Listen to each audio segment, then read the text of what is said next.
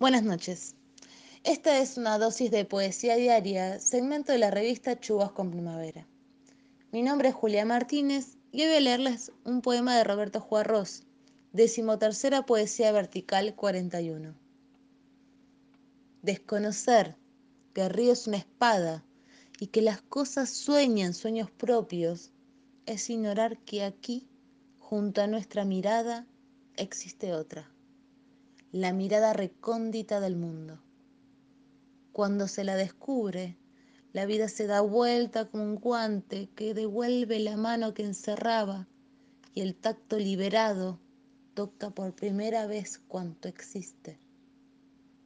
La realidad es un tiempo doblado que es preciso desdoblar como una tela de singular delicadeza para encontrar adentro otra mano que aguarda.